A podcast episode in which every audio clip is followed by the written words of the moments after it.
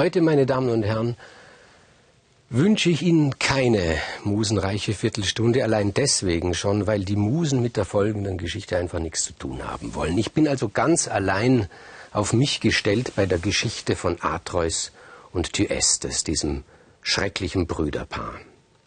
Atreus war sicher, also das Wort klug ist hier nicht richtig, war sicher der intelligentere von beiden, Thyestes vielleicht der brutalere. Atreus hat sich gedacht, es ist einmal gut, wenn ich heirate, wenn ich mich mit einer Prinzessin verheirate, also eine königliche Partie, hat er sich umgesehen, hat erfahren, wie teuer das ist, eine Prinzessin zu bekommen, da muss ja bezahlt werden.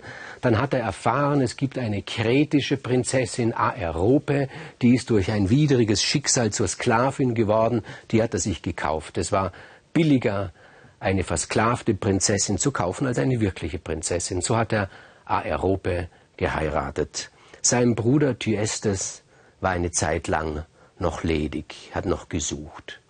Dann hat sich Atreus gedacht, mit sehr viel Selbstkritik hat er sich gedacht, ich bin ein schrecklicher Mann. Es wird notwendig sein in meinem schrecklichen Leben, dass ich wenigstens eine Gottheit auf meine Seite bekomme. Er hat sich umgesehen im Götterhimmel, hat gesagt, wer käme da in Frage, wen soll ich zu meiner Gottheit erheben, wem soll ich opfern? Und da fiel sein Blick auf Artemis. Deswegen Artemis, die Göttin der Jagd, jungfräulich durch und durch.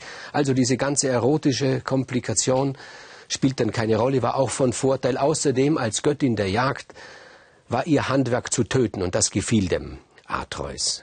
Und er hat der Göttin der Jagd versprochen, dass er jedes Jahr den schönsten Widder aus seiner Herde ihr schenken wird.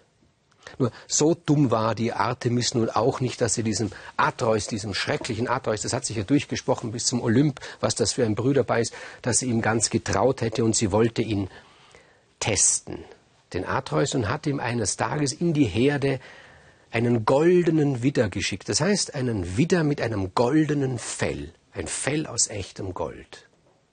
Der Atreus, geizig, hat sich gedacht, na ja, das ist so schön, das möchte ich selber behalten. Hat den wieder geschlachtet, ihm das Fell abgezogen, hat es in seiner Schatztruhe versteckt und hat der Artemis einen anderen, auch durchaus schönen Widder geschenkt. Im Glauben, die Artemis merke das nicht. Natürlich hat sie es gemerkt und sie war von diesem Augenblick an nicht mehr besonders gut auf den Atreus zu sprechen. Ja, und dann ging es darum, wer der beiden Brüder, welcher, Atreus oder Thyestes, wird jetzt die Macht übernehmen und hinter dem Rücken des Atreus hat seine Frau Aerope mit Thyestes ein Verhältnis angefangen und sie hat ihm gesagt, hör zu, Thyestes, der größte Schatz, den Atreus besitzt, ist dieses goldene Fell. Und sie hat ihm die Schatztruhe gezeigt und Thyestes hat diesen Schatz des Atreus gestohlen, ohne dass es Atreus gemerkt hat. Und dann hat der Thyestes einen verhängnisvollen, schlauen Vorschlag gemacht, öffentlich, auf dem Marktplatz. Er hat gesagt, Überlassen es wir, wir es doch den Göttern, wer von uns beiden, uns Brüdern, die Herrschaft übernimmt, ich oder mein Bruder Atreus. Sagen wir so, wer ein goldenes Vlies vorweisen kann, der soll der König werden, hat sich der Atreus gedacht. Ja, klar. Wer auch immer ihm das eingegeben hat, er war auf meiner Seite. Und er wollte dieses goldene Vlies holen, es war nicht mehr da. Die Estes hat es präsentiert und er wurde der König. Da hat sich Atreus vor den Altar des Zeus geworfen, hat gesagt, siehst du, deine Tochter Artemis hat mich betrogen, hat dem Zeus geschmeichelt, hilf mir, dass ich wieder die Macht, dass ich die Macht bekomme. Aus irgendwelchen Gründen, keine Ahnung aus welchen, hat sich Zeus von diesen furchtbaren Gebeten des Atreus überzeugen lassen. Er hat etwas ganz Eigenartiges eingefädelt, der Zeus. Er hat mit Helios gesprochen, dem Sonnengott, und hat ihm gesagt, so, Du wirst einmal, ein einziges Mal zum Mittag den Sonnenwagen nicht gegen Abend fahren, sondern wieder zurück nach morgen. Und zum Atreus hat er gesagt, sage dem Volk, wem es gelingt, die Sonne beim Mittag wieder zurückzuführen, der soll König werden. Das hat er gesagt. Der Thyestes hat gemeint, jetzt ist sein Bruder Atreus völlig verrückt geworden, weil das kann ja niemand, hat sich auf diesen auf dieses Spiel eingelassen und der Atreus zum Mittags hat man die Stäbe aufgestellt. Man hat gemerkt, dass die Sonne in die andere Richtung geht. Atreus ist der König geworden und Thyestes wusste, da ist eine andere Macht dahinter. Da muss er fliehen und er ist geflohen. Und Atreus war unumschränkter Herrscher. Aber da war ein Hass zwischen den beiden. Und dieser Hass war nicht befriedigt dadurch, dass Atreus die Macht erreicht hatte. Dieser Hass kann eben nur durch Vernichtung des Gegners befriedigt werden.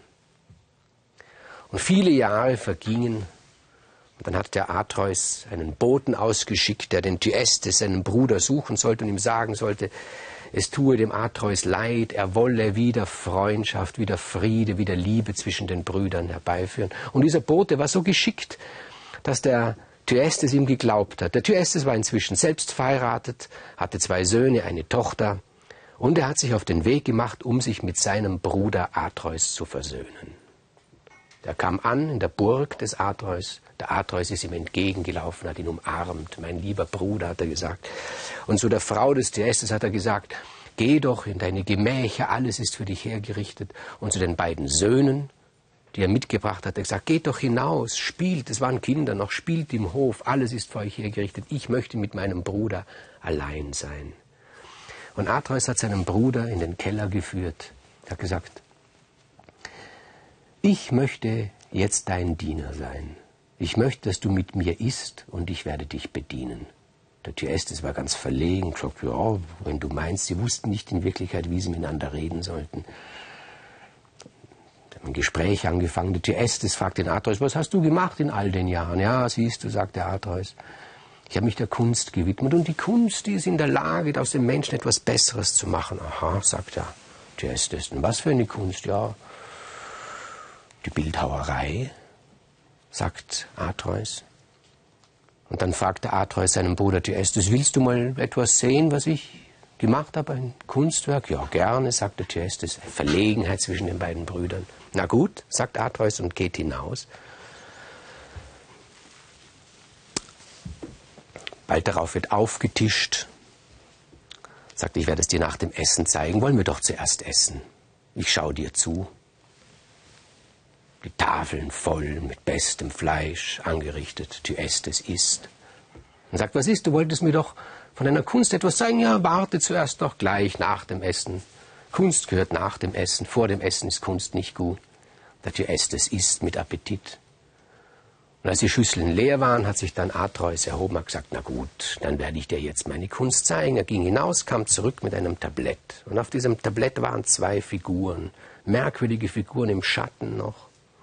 Hat gesehen, es ein Kopf, jede Figur hat einen Kopf und von diesem Kopf gehen Hände aus und Füße, aber irgendwie der Leib dazwischen fehlt. Solche Dinge habe ich gemacht, sagt Atreus. Und der Thyestes sagt, aha, ja, gefällt es dir? Ja, sagt Thyestes, vielleicht, ich habe das Gefühl, irgendwas fehlt da, ein keine gute Proportion, da fehlt da irgendwie der Leib dazwischen. Ach so meinst du, sagt Atreus, glaubst du, das ist nicht schön gemacht? Oh, doch, schon, aber ein bisschen eigenartig. Vielleicht müsste ich es im Licht sehen. Ja, vielleicht müsstest du es im Licht sehen, sagt Atreus. Und von vorne, und er tritt ins Licht und dreht dieses Tablett um mit diesen beiden Figuren, die nur aus Kopf, Händen und Füßen bestehen. Und da sieht Thyestes dass es die Köpfe seiner beiden Söhne, seiner kleinen Kinder sind und die Hände und die Füße seiner Söhne, seiner kleinen Kinder sind. Und der Atreus sagt, ja, du weißt es, du hast sehr gut beobachtet. Es fehlt da der ganze Mittelbau irgendwie. Der Bauch fehlt. Aber ich kann dir sagen, der ist schon da, diese kleinen Bäuche. Aus denen habe ich eine Speise bereitet. Aus den Leibern deiner Kinder. Und du hast deine eigenen Söhne gerade aufgefressen, mein lieber Bruder. Da stürzte Thyestes hinaus, er musste sich übergeben, er war außer sich, nicht nur vor Zorn, sondern vor Entsetzen. Ich meine, der Thyestes war ja auch nicht einer, der jetzt mit Brutalität gespart hat.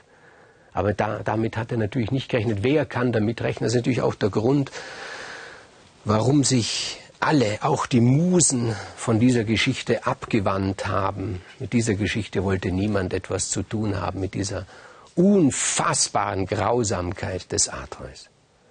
Und der Thyeste wusste gar nicht, der Thyestes wusste gar nicht, wie er sich an seinem Bruder rächen soll, wie, wie, er, wie er da ein, ein, ein, ein Gegengewicht schaffen soll. Und er ging nach Delphi zum Orakel und hat das Orakel in Delphi um Rat gefragt. Nun haben wir alle gelernt, und es sind darüber Bücher geschrieben worden, dass eigentlich der Humanitätsgedanke in Delphi über dieses Orakel erst begründet wurde im ganzen europäischen Abendland. Dass also Delphi für Humanität steht. Nun, den folgenden Orakelspruch, also der folgende Ratschlag, muss man sagen, der steht dafür ganz sicher nicht. Denn das Orakel in Delphi, die Pythia, diese Priesterin, die dort waltete, die sagte dem Thyestes, es gibt eine Möglichkeit, um dich zu rächen. Nicht du kannst das Schwert führen, sondern es muss ein Sohn von dir führen. Zeuge einen Sohn, der deine Rache führt. Also mach einen Menschen, der eine reine Killermaschine ist. So kann man das ausdrücken. Ja, der Thyestes war zu allem bereit. Mit wem soll ich es zeugen? Sagt sie, ja, sagt dann das Orakel, du hast dir noch eine Tochter. Pelopia heißt sie. Diese sollst du nehmen. Mit ihr sollst du einen Sohn zeugen. Mit meiner eigenen Tochter, sagt Thyestes, ja, mit deiner eigenen Tochter. Du kannst dir überlegen. Willst du Inzucht treiben und einen Rächer erschaffen? Oder willst du nicht gerecht werden und deine Tochter, deiner Tochter gegenüber respektvoll dich verhalten? Das war für den Thyestes natürlich überhaupt keine Frage. Er wollte auf alle Fälle die Rache. Seine Tochter Pelopia war eine Götterpriesterin, eine Priesterin der Göttin Pallas Athene. Und er hat sie gesucht und er hat seine Tochter im Tempel der Pallas Athene gefunden, wie sie gerade dabei war, eine Opfergabe vorzubereiten. Sie hat sich über den Altar der Pallas Athene gebeugt und zu ihrer Göttin gebetet. Da hat sich ihr Vater von hinten an sie angeschlichen, hat ihren Kopf niedergedrückt, hat sie vergewaltigt. Sie wusste nicht, wer ihr Vergewaltiger ist. Sie hat nur gewusst, es wird ihr Gewalt angetan. Und sie hat nach hinten gegriffen und hat das Schwert aus dem Gürtel ihres Vaters gezogen. Sie wusste ja nicht, wer es war und hat dieses Schwert herausgezogen, hat es, hat es geistesgegenwärtig unter dem Altar der Pallas Athene versteckt, damit sie irgendetwas hat, irgendetwas, das sich später verwenden lässt, um draufzukommen, wer ihr da Gewalt angetan hat. Und Pelopia ist schwanger geworden. Und dann das Unfassbare.